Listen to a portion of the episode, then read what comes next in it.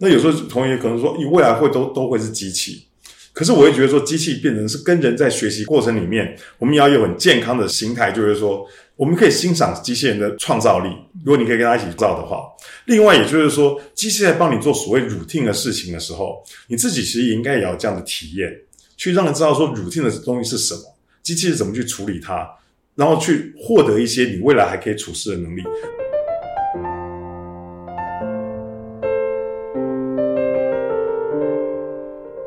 我想这是算前情提要，就是说我们很高兴有古阳老师为了他的新书《罗伯特玩真的》来告诉我们说，机器人已经是我们的好朋友，准备要成真了哈。那这个是 NYU Press 说书中的节目，我是郭文华。那现在在杨交大人社院服务，那也是博雅书院阳明校区的书院长。那古阳是这本书的作者。也是交大校区的书院长，那我们基本上就是借这个书的机会，谈谈机器人，谈谈社会，也谈谈目前我们未来的新工作，就是如何透过博雅书院来创造新的这个杨交人，大概是一个这样的一个节目。那上一期我们讲了一些，就是这个书原来的对象。规划跟就是在人跟机器人之间的同跟不同。那我这边就接到这本书的比较后面的部分，其实是第二部分的下半部跟第三部分，所谓的职业跟社会关系了哈。那这里面其实很有意思，就是说我在就是来交大的这个交大校区的校门口，最常看到就是同行志远。可是我常常讲说，同行到底是谁？呃，有时候我跟我跟我父母同行，我会照顾他。有的时候我其实身体不好的时候，人家扶我，就人家照顾我。有时候同行是在谈事情。那以前我有个朋友，其实也是中正大学一个教授。那因为他听力上面有些障碍，所以我们那时候的同同行是面对面同行。让他知道说我的嘴唇在动什么。那有时候我在想说，就是说那时候读那个古阳老师的书，就让我想到人跟机器人同行致远的一种感觉。那当然，我觉得同行致远中间会遇到个东西，就是主要是挑战。好，那比方说像杨交河的这个大前提，其实是全球的高教的一个挑战。那人跟机器人在你的这本书里面，当然也是在写书的过程里面面临到的是就是新冠肺炎的挑战。那这个挑战里面，当然就就是说用这个当梗，你也讲了一些，就是说比较应景的这个题目。但是你也透过这个去讲到一些新的机器人的新发展。我不知道你们就是说，请你先谈谈，就是说你脑袋在写的时候，会不会也想到了“同行致远”这四个字这样子？我我先从“同行致远”讲，这个蛮有趣的。我们我们看那时候有看到一些漫画，比方说以后我们遛狗，你可能看到情景是一个机器人遛了一只机器狗，或者机器人遛个真狗都可能。那搞不好有一天你发现。可能一对情侣，那其中有一个是机器人啊，这个这种同龄资源是非常非常具象的哈。如果讲到那个属于机器人跟人是这个同龄资源里面哈，可能看到就是说未来的分工吧，就是说以后的工作本身的确，如果说机器人具有更强的行动能力跟所谓的人工智慧的时候，它的确可以进到我们的领域来。就以前我们可以看到机器人，就像我当学生的时候，我我学的机器人其实在工厂，就刚才讲，我也不在意它像不像人，也不在意它的外貌等等都不会，然后我就在意或者在工厂怎么做。但现在的确，我们会期待这个机器人是离开工厂到我们人类社会，所以或多或少，它的确会跟我们人类同行了。那能不能致远呢？就看我们未来怎么发展。对，可是我就是觉得说，里面有一些呃，有点挑战的工作在里面。那这里面其实我觉得，根据你的观察，其实提到一些我觉得还蛮有趣的部分。因为我知道你平常也在打球嘛，那里面有很多这个球场的比喻，比方说球场的裁判。那以往知道，像我们各个比赛都会有编审啊，什么审。现在其实电脑的判断是很重要的一个部分，甚至跑步的时候也会看这个。就是说，整个慢动作的状况怎么样？我一直感感觉到有一个社会脉络，是说机器人的出现是一个代表某一种中道理性的力量。这样听起来有有点政治语言了哈，应该说是一个不带感情的力量。所以它好像在比赛的那个脉络里面会出现的比较多。我随便举例，比方说，呃，有像围棋，你刚刚提到的，围棋是一个很清楚的 game，是一个比比赛。所以它就是说，你 follow 那个规则里面最理性的一个 player，大概有点像这样。那当然还有就是说。歌手，你在里面其实讲到说卡拉 OK 机，他为什么可以当所谓的没有很好的裁判？是因为他没有任何情感，他基本上教你唱准确的歌，就是准确的。然后甚至比方说，我们期待法官要铁面无私，我想当然包青天是不会这样子。但是我们理想中的法官确实是要有点像机器人一样能够去判事，好像也有这样的事情。那我就不知道这样，你有感觉上说，机器人为什么会从这个地方切入社会呢？嗯我觉得听文华讲，文华比较比较像一个理工人，就是 比较不像人设的观点。不过你讲到那个运动，我觉得有有感觉哈。现在真的是科技的力量，有点像在某些地方，它甚至超过人的决定地位。比方说，我们这次东京奥运，你像很红就是林洋配最后那一球嘛，那球谁决定的？其实鹰眼系统决定。就以后的决定权，不说人类裁判说他进或不进，没有人理你；球员说谁进谁那个球没进，没有人理你。大家那一刻在等什么？等鹰眼那个告诉你那个球是不是台湾印，就在等那一刻位置。所以这点告诉你说，最后的裁判者是科技。我觉得这有个潜在的一个一个影响啊，就是我们可能不知不觉之中，我们认为最后的裁判就是科技。这点其实是一个风险。我不知道这个等一下考班是我们人设领域的专家应该要讲一句话：恨机器那些人吗？是其实不是，我们是福音他哦。你看最后的裁判现在都是科技哦。因为我很喜欢运动，我很喜欢看比赛，虽然不是多厉害。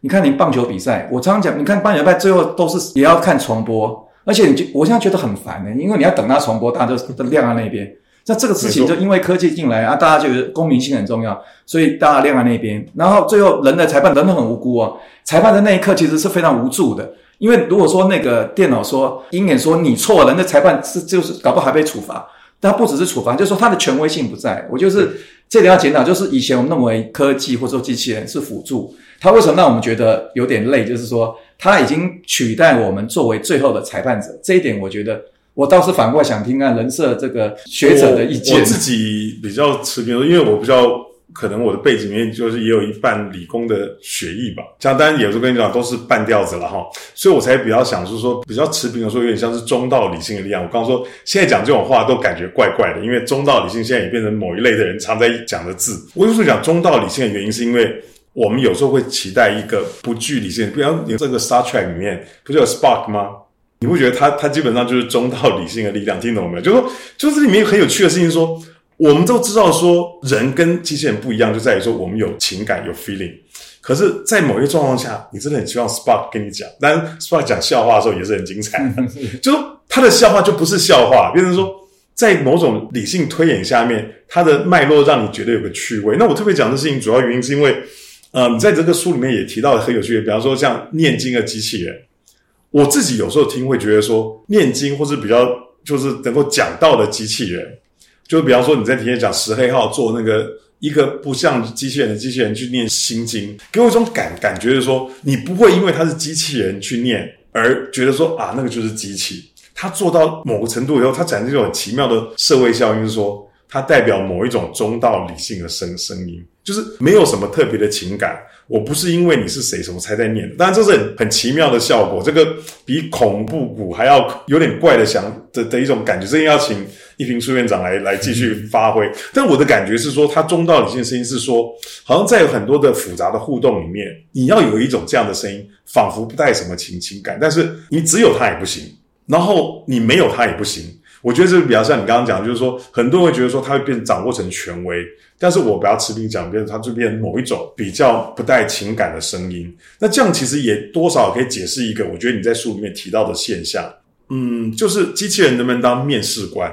像我们最最近我自己的科技部计划里面，我其实真的已经开始用线上在面试人。那当然就是说，他会丧失一些你本来应该要有的一些判断的标准，比方说他怎么走进来或走出去。可他最后的结果让我觉得说。我们后来取就是录取一个我觉得很也很优秀的人，但我就觉得说，其实经过这个经历以后，我也觉得说，其实让机器人做某种程度的面试官的工作，我也不觉得说，好像真的像以前一样很难接受。也就代表说，其实，在某多新的社会挑战里面，反而是 push 我们就是人文社会的人去重新思考说，你当初不让机器人进来。你可能有些奇怪的假设，你要去做修正。那当然，换过来，你刚刚讲最原始的问题，就是说它会变成某一种权威者，这是我们对于科技决定论的确实要注意的。但是我期待它是一个比较不带感情的声音，但这个声音在我们这样子很冲动、很怎么讲，也不能说礼盲的一个世界里面，它有它的一个必要性在里面。这样子，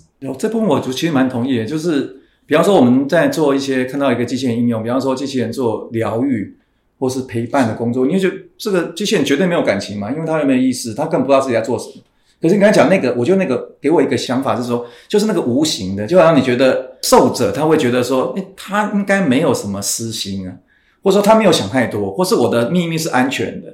或是说我觉得他就是这么单纯，所以我可以跟他讲些什么。同意。等等这些部分可能是很优美的，我我也很难讲什么。我当然跟跟机器人讲不了什么深度的对话了哈，你也不要期待什么彼此之间能够多么谈心。可是可能某些的地方反而它就产生那个效果。其实人只要能够放下心来，有些心房的能够，反而就能达到效果。也许不一定。但是我觉得这这确实特别在医疗的场合里面，像比方说医生或医疗人员啦，哈，有机会遇到一些私密的环境，或是做一些检查，其实那个时候有时候他们会觉得说机器人来。帮忙会比较自然一点。那当然，这个机器人也会牵扯到人们社会讲的所谓信任的问题。嗯，因为很多人也会觉得说，机器人会不会有什么隐藏个麦克风或什么，或或者是说什么就是录影机去偷窥秘密。可是如果在这个除外，有时候没有感情反而是一个最好的表达方法。嗯，对，大概是这样。但是另外有一个事情，我觉得也挺有趣的，就是说，我也想跟古阳请教的，就是说，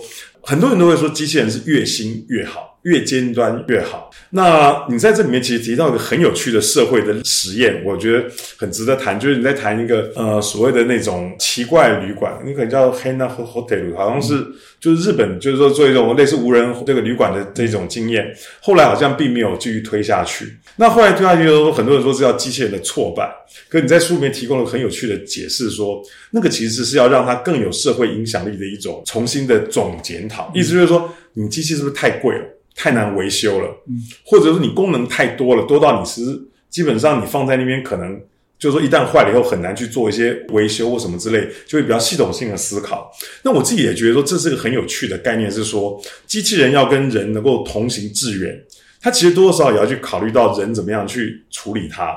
就是说那时候你提到说像那个 i b o 那只狗。那只狗后来就是说取消以后，让人不知道如何去处理它，因为就跟零件很难维修一样。那很多所谓的机器的服务，基本上其实要靠同行致远这个概念才能做好，而不是机器这边不停的把它长大变得很复杂。那我觉得在这里面，其实我就觉得说，这其实是个很重要的社会概念。不知道是你是怎么样参透这个道理这样子？我大概也没有特别说去想这么多，但是。我自己个人觉得，那个机器人旅馆对我来讲真是有意思的事情。我其实是长期都对日本很有兴趣的，也可能是因为我爸爸是受呃，我爸爸本身是受日本教育的，所以我家偶尔会有日本的我爸日本朋友出现等等。我觉得那感觉，就日本真真的是有点那一块，就是他们可以把一件事情，就是我们觉得好像有没有什么道理，他就是真的要去做。比方说让机器人开旅馆这事情，感觉上就是一件，你就觉得他办不太到这个事情，可能他们就要试着看看。我自己住的感觉反而是这样，就是我我住了两次那个机器人旅馆，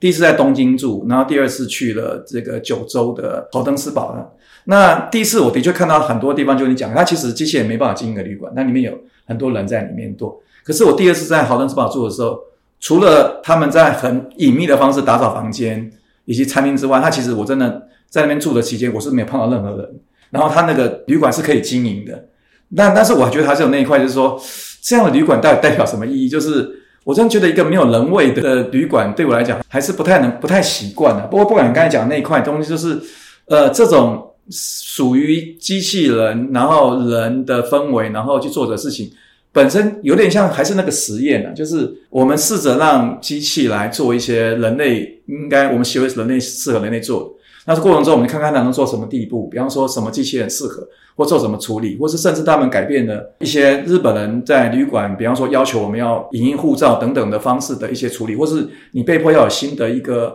一个一些科技的方法来处理这些事情等等。我觉得这个试验本身是有意思的，但是也许像日本这种真的很着迷机器人的东西，它可以让一个我们觉得一个好像只是一个想象，它就这硬着要能能够实现。这过程我反而觉得是一个有趣的，我我都比较像是去观察或去记录这个过程，而不是我本身有个想法说，哎，我怎么样去看到这个东西？其实不是。那感觉上这你真的很有这个说我们所谓的科技与社会研究的这种直观的智慧啊，因为你那时候又 pick up 另外一个国内的例子，我觉得挺好玩，叫做留一刀牛肉面。如果我刚才讲的事情就是说，这个机器本身要如何真的融入在里里面，其实多多少少是机器要调整，人也要调整。机器单方向的付出本身，我觉得有社会上面一种压力跟危险在。就是说，等一下我们也谈社会关系会提到。可是我觉得像刘一刀牛肉面，其实很有趣的意思，就是说那时候你其实在讲，也是分享牛肉面的经验。我觉得你就通常都会把很多这种智慧的语言藏在这普通的故事里面，非常的了不起。那时候你就会说。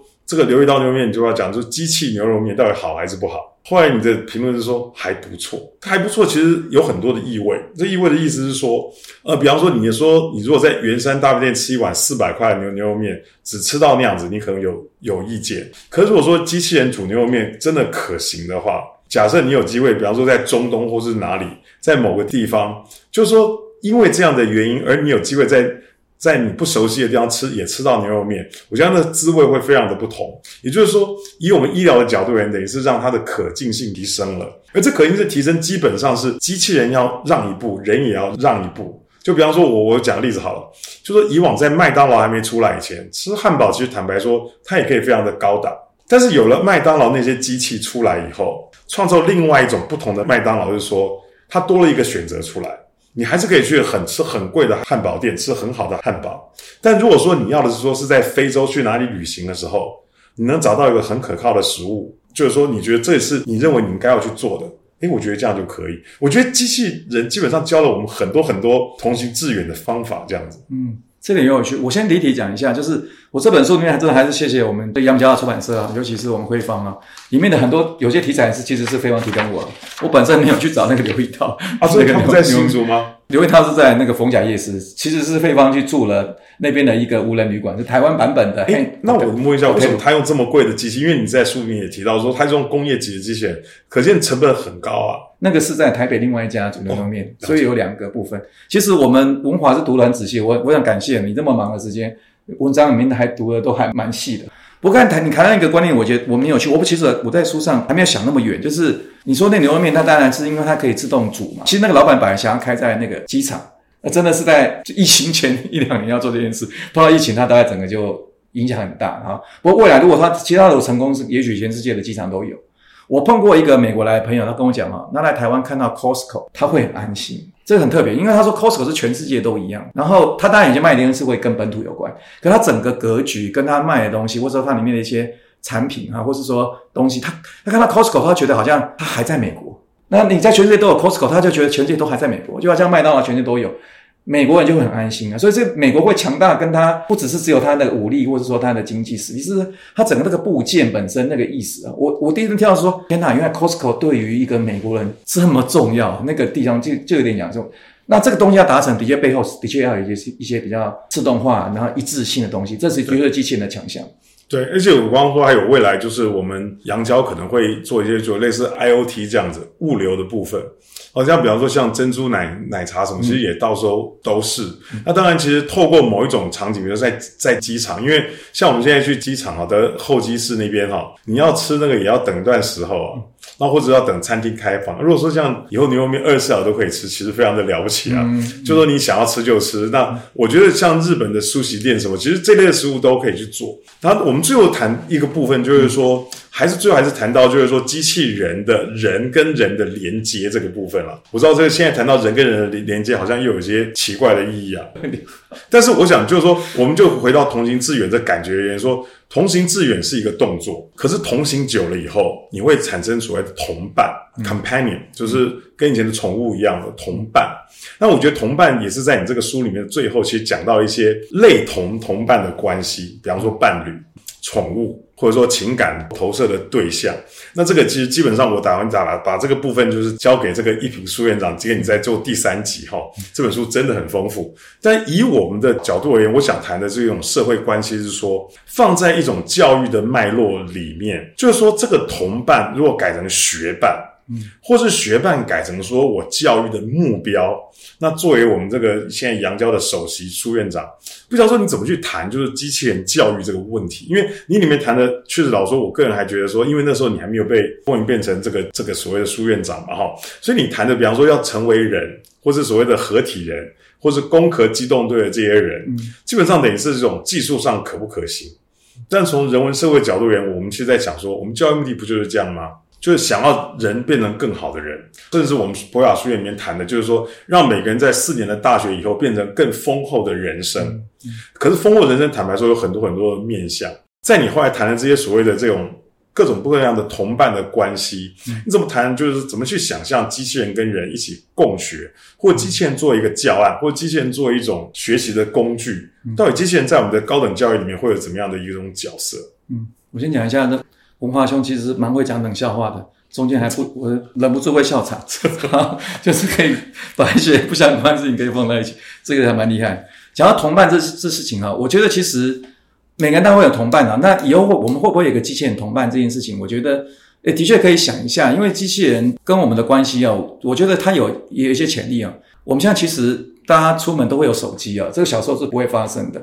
那手机已经像我们同伴了，只是这个同伴比较是其他方式。这个同伴可以跟跟别人连接，有时候也可以找一些资料，甚至我们如果可以当我们笔记，那我学生上课，现在我反而不能去禁止他们带手机耶，因为他可能拿他的笔记在里面呢，或者说他有里面要跟我分享，就变很累。但是如果有，我们就真的具象的赋予一个机器人，他就是我合法的学伴。他跟着那边，他可以做一些事情，然后可以做一些比较，甚至记录我在阳明交大四年的学习历程。那根本我们不要做什么什么护照啊，也不要做什么认证啊，直接就有一个版本在这边。也许这边有，但是比较重要还是说我们要学习什么？说这个对象他怎么评估，或是怎么记录我的过程，怎么提供我一些提醒，或是等等。我觉得那如果说他有这样的一个我们所谓你刚才讲中道的一个提醒，或是说那种呃资讯的提供，我觉得是可能会有一点味道了。这点反而我觉得人设领域会怎么想象中？如果说你有个学伴，你希望他具有基本的这些所谓分析记录的功能之外，还有没有一些其他你觉得更能够对人性有帮助的部分？我觉得就教育的部分而言，反而现在是个两难，因为在你的书的第三部分，你其实讲了一个，就是说机器开始出现在人的教育领域里面，出现其实是创造的部分。比方说，你那时候提到黄奕在。它的机器跟人的共舞，哈，或者是说，呃，机器所创造出来的画，哦，比方说有些画的透露出某种机器图案型的部分，它其实就掌握了某种人的美感。嗯，就是说我们现在常常是比较创意的部分，在现在比较 tricky 的，我觉得也是我们人的教育的问题，是说，当你开始进入知识型的部分的时候，你又会觉得说，这种部分是你要自己去获取的，你不应该透过你的学伴、机器人学伴去取得。也就是说，我们常在说教育本身要创意灵活，你背的东西可以靠机器，可是呢，机器可以提供你这种服务的时候，你又觉得有点紧张。那我讲个例子好了，像现在有很多人文的人，其实其实是拿这个例子里面是谈，就比方说他用 Google 翻译去翻一些原来外文的作品，可是我们总觉得说他应该在大学的时候要 acquire 这个语言的能能力，至少自己做做看。那有时候同学可能说，你未来会都都会是机器。可是我会觉得说，机器变成是跟人在学习过程里面，我们要有很健康的形态，就是说，我们可以欣赏机器人的创造力。如果你可以跟他一起造的话，另外也就是说，机器在帮你做所谓 routine 的事情的时候，你自己其实也应该也要这样的体验，去让人知道说 routine 的东西是什么，机器是怎么去处理它。然后去获得一些你未来还可以处事的能力，就是说我们有这个东西，我们有特别的答案，但是我会感觉说，我们有必要把先前的一些偏见做某种程度的理清，大概是一个这样的情况。那当然，这里面有很多我觉得是现在出来的例子，比方说像这个与机器人共舞这个，它其实现在已经变成一种群舞的状况。那有些这个画画这个现代艺术的部分，它其实也会透过科技艺术的形形式来做展演。这些我会觉得说，如果未来博雅书院有一个这样。更大的框架的话，哎，这些东西都可以进来。那但这本书是不是指定教科书？我个人是觉得可以要了。那这肯定不行的，图利自己不行。不过我觉得图利是社会问题，你就电子书免费就好了。免费，我要我要出版社，会员要哭了。不过我觉得这的确是我们既然作为阳明交大的博雅书院，我最后如果可以讲说，我们应该尽量把我们的科技产品、科技技术。放到这个学院，然后透过一些比较是互动性的方式，让同学透过这些部分，才去把他的人文社会的素养能够提升。对，所以我要说，我们阳明交大的博雅的特色，应该还是就是人文跟科技基本上是混杂一起进步的。那这当然是另外一种形态的同心致远了。好。那我想今天就非常的高兴有机会跟这个古阳苏院长长谈。那我特别留了一部分让一平苏院长跟你继续谈下去，希望您继续撑住。好，谢谢，谢谢荣华，好，今天谈很开心。好，谢谢，好，谢谢。